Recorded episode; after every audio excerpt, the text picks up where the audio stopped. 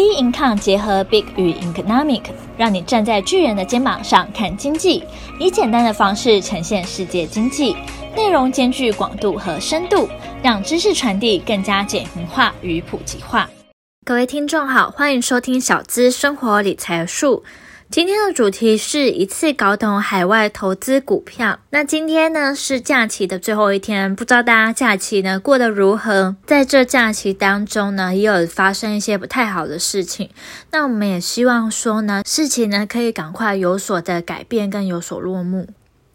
那既然今天是假期的最后一天，我们今天就先来跟大家聊聊看，越来越受到投资人青睐投资海外的证券。不过呢，在投资之前，我们一定要先搞懂说这个商品到底是什么，有什么要注意的吗？那我们才可以放心的去投资。所以今天就带大家来了解说海外的投资管道、海外有价证券的投资途径，以及副委托还有海外券商的比较，以及海外投资的须知。OK，海外呢，它投资的管道呢，大概有这几样，像是有价证券、ETF 啊、股票、期货、期权。这也是非常常听到，或者是说像是债券投资啊、结构化存款，以及海外基金、海外房地产，还有海外保险，都是大家可以投资的管道。不过呢，这其中当然是以美股最吸引投资人的目光。那其实，在疫情之后呢，大家也看到美股的涨势哦，哇，真的是非常厉害，也吸引非常多年轻人啊，还有投资人就纷纷进场到美股上。最主要就是因为美股它的类别非常多，选择呢也很丰富。那透过美股呢，就好像投资了全世界一样，并且投资的门槛也比较低，而且美股的资讯呢相对是透明化的。那海外有价证券呢，投资途径最主要会有两种，一种呢是付委托，一种是国外券商平台。付委托是什么呢？付委托就是投资人支付手续费，委托国内的券商进行海外投资。那国外的券商平台呢，就是投资人可以在国外的券商网站直接开户投资。早些年的时候，因为是英文的界面啊，外文的界面，还需要跨国汇款，所以海外的市场呢，要亲自开户的话会比较不方便嘛。那投资人，大多是透过国内券商付委托的方式。不过呢，现在资讯越来越发达，网络也很发达，所以海外券商啊，这几年来为了客户，交易平台和公司的网站呢，纷纷也都中文化了。只要准备好身份证明的相关证件，加上有登记住址的账单，宅在家里呢就可以开户了。于是啊，海外券商的交易呢也越来越盛行。那各位呢，各位有在投资美股啊，或是海外基金的投资人，大家会用喜欢用哪一种方式呢？接下来呢，我们也会跟大家分享说他们两者之间的比较。那我们现在先来谈谈说，为何啊海外的券商近几年来可以吸引大量的投资人？其实最大的优势是在于交易成本嘛。因为美国呢，它主要的券商每笔交易呢固定的金额计算手续费，而台湾的券商呢依交易金额多寡计算趴数手续费，所以当投资人投资的部位越大，交易成本的落差呢也会越明显。OK，那我们现在就来谈谈说，诶，复委托跟海外券商的比较到底有差在哪？除了交易成本之外，副委托它是经由国内银行或券商帮你跟海外券商做投资嘛，而这个中间商呢，也就是国内银行跟券商，它是有经过金管会的核准，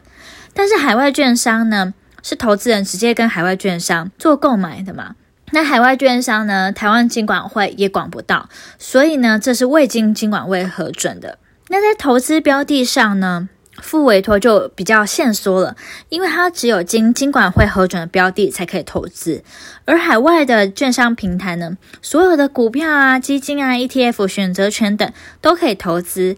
那投资的方法，复委托只能买进跟持有。而海外券商平台呢，除了买进之外，还可以融资，也可以放空。而复委托啊，在成交时性上会比看到价格晚几分钟，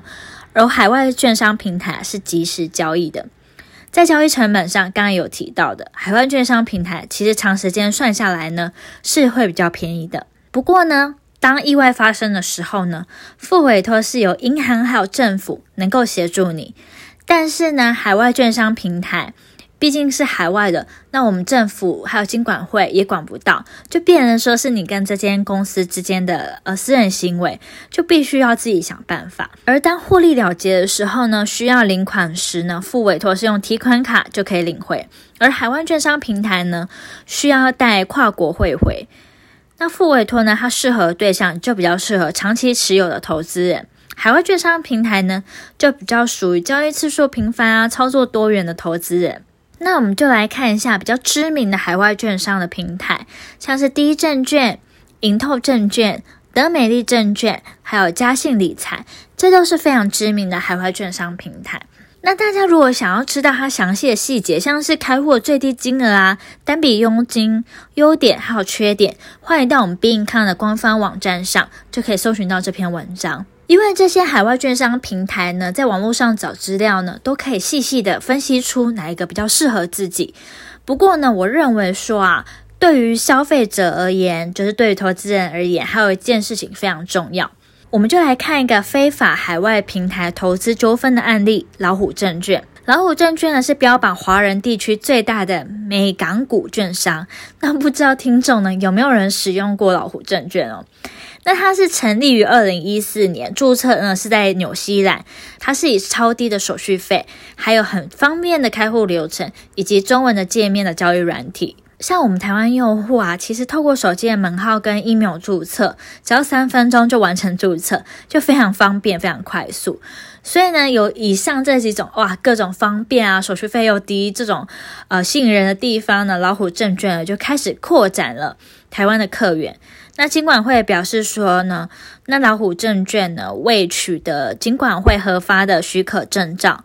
依法呢不得在中华民国境内呢经营证券业务，已构成了违反证券交易法，所以提醒投资人不要透过非法的网络平台交易，并且呢，老虎证券它其实是没有取得金管会核发的许可证照嘛，但是呢，这边问题也来了。就是因为呢，台湾金管会根本就管不到老虎证券，所以呢，到底可不可以强制老虎证券的 App 下架呢？就是因为它设在海外，所以呢是无法让它下架的，只能提醒投资人不要透过非法的网络平台做证券交易。OK，那这样子大家应该都会有疑问的，其实海外平台超级多种。那其实常常滑手机，或是有在看股票啊、投资一些金融商品的人，常常都会有看到滑到一些广告嘛。到底怎么可以确认它的合法性呢？大家可以到美国的金融业监管局这个网站上查询券商、经纪商是否合法。那是合法的话呢，大家才可以放心。因为自己所辛辛苦苦赚的钱啊，当然不希望说 哇，竟然是流落到一个非法的网站上，那钱呢就非常不安全嘛。既然是想要投资，就是想赚钱，而不是希望自己的钱呢白白就消失了。可以用这种方式来保护自己的资产呢。所以其实呢，我认为啦，就是在海外投资的时候，一定要确认几点事项，像是他的资金呢是不是安全的，平台呢是不是正规的，还有要确认说交易商是无法挪用客户的资金啊，以及公司呢它的财务状况会不会影响到说我们资金的安全，以及呢赚钱之后钱到底能不能进到自己的口袋，那这是非常非常重要的。我因为我听过还蛮多诈骗的方式，都是。一开始的时候让你都拿得到钱，等到你赚很多之后呢，他就把你锁住，所以这边也要注意，并且呢要注意它的稳定性。平常交易的时候呢，是不是正常的进行，能不能够准确，还有开户的手续呢，能不能齐全，以及呢，我们也要查看一下客户反馈的好坏。看一下其他客户的状况，就像我们女生平常在买衣服啊、买网拍的时候，一定会看一下说，诶，大家评价或者怎样。就连我们平常去吃饭，不是也很喜欢看那个 Google 嘛？看一下说，诶，它的评分到底几颗星？所以呢，在投资的时候也一样，都要先清楚的看一下说，诶，大家对于。这个 app 的反馈，这个平台的反馈是如何？好，那还有一点呢，也是超级超级重要，就是呢，海外投资获利呢，不仅是受到汇率的影响，那税率呢也是一大关键。因为不论是资本利得或是配股配息，都需要纳入海外所得税哦。不过基本所得额呢未达六百七十万元者，就没有缴纳基本税额的问题。大家这时候可能会有疑问说，诶，不过政府怎么会知道说我的海外账户呢？那他到底怎么知道说我是不是要课税呢？因为呢，财政部有发布一个办法，那他呢就可以跟其他国家呢进行呃资讯的交换，所以呢，到时候我们的海外账户资讯就会被交换回台，所以海外资产、海外所得呢就比较难藏匿了。OK，那我们今天来做个结论，其实海外的投资人最大的风险反而是自己哦，因为投资人常常缺乏对海外投资市场的认识。在还没有想清楚或调查明确的情况下，就容易做出比较错误的决定，导致说投资呢发生亏损。